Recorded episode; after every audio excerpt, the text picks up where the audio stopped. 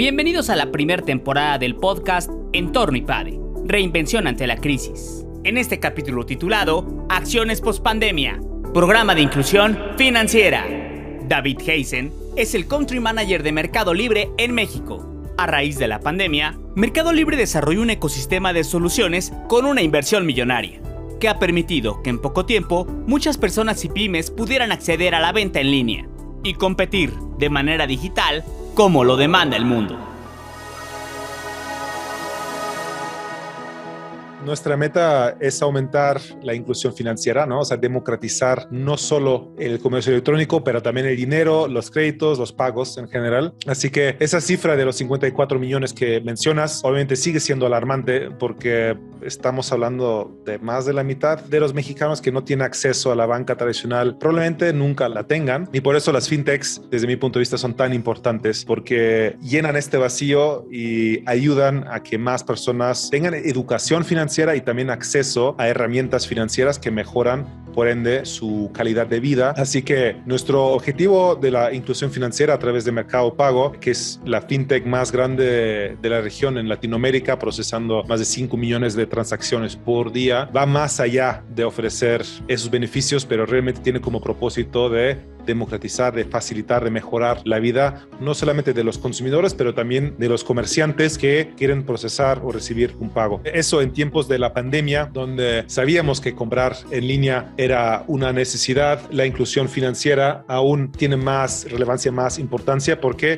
permite que las personas también puedan transaccionar sin el efectivo, sin el contacto físico. Con QR no se tiene que tocar, eh, entregar una tarjeta o, o el efectivo y de esa manera también evitar posibles contagios, ¿no? Así que para no desviarme demasiado y hablar nada más de esto, tenemos a nivel regional más de 14 millones de usuarios activos en nuestra wallet y esto creciendo más de un 80% comparado con el año anterior. Así que me parece que seguimos en buen camino hacia esta inclusión financiera y democratización del dinero. Para mí es algo increíble ser parte de esto. Como ya lo comentaba en el seminario, tanto como Mercado Libre, tenemos la ADN de emprendedor, pero también para mí esto es algo que en la última década me ha movido muchísimo, no solamente lanzando emprendimientos, varios, pero también ayudando a otros, invirtiendo en muchas startups en la región latinoamericana y, también en Estados Unidos, en Europa, etcétera. Es algo que realmente es mi pasión, algo que me gusta de ayudar al máximo posible para que estas empresas que están mejorando la vida de las personas o intentando de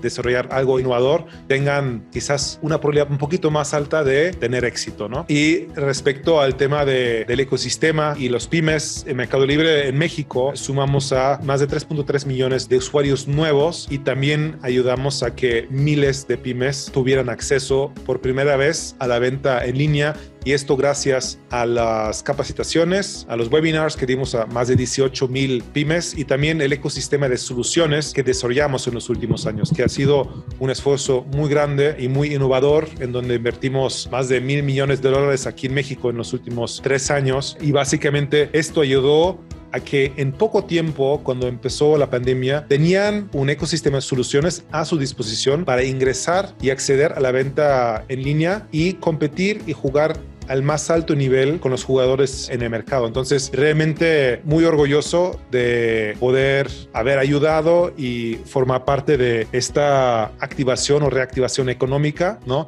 También hicimos muchas encuestas a los pymes que están vendiendo en Mercado Libre. Más de 8 mil se sumaron el año pasado en México en el ecosistema de, de la venta, compra-venta de productos y nos declararon que 7 de 10 ventas los realizaron en línea y 5 de esas 7 los realizaron en nuestra plataforma de Mercado Libre. Así que otro dato que a mí me, hace sentir orgullo por todo que hemos empujado en los últimos años y el apoyo que hemos dado a los miles de pymes que obviamente se, se vieron en una situación muy complicada de un día para otro cuando empezó la pandemia en, en marzo con las restricciones me refiero.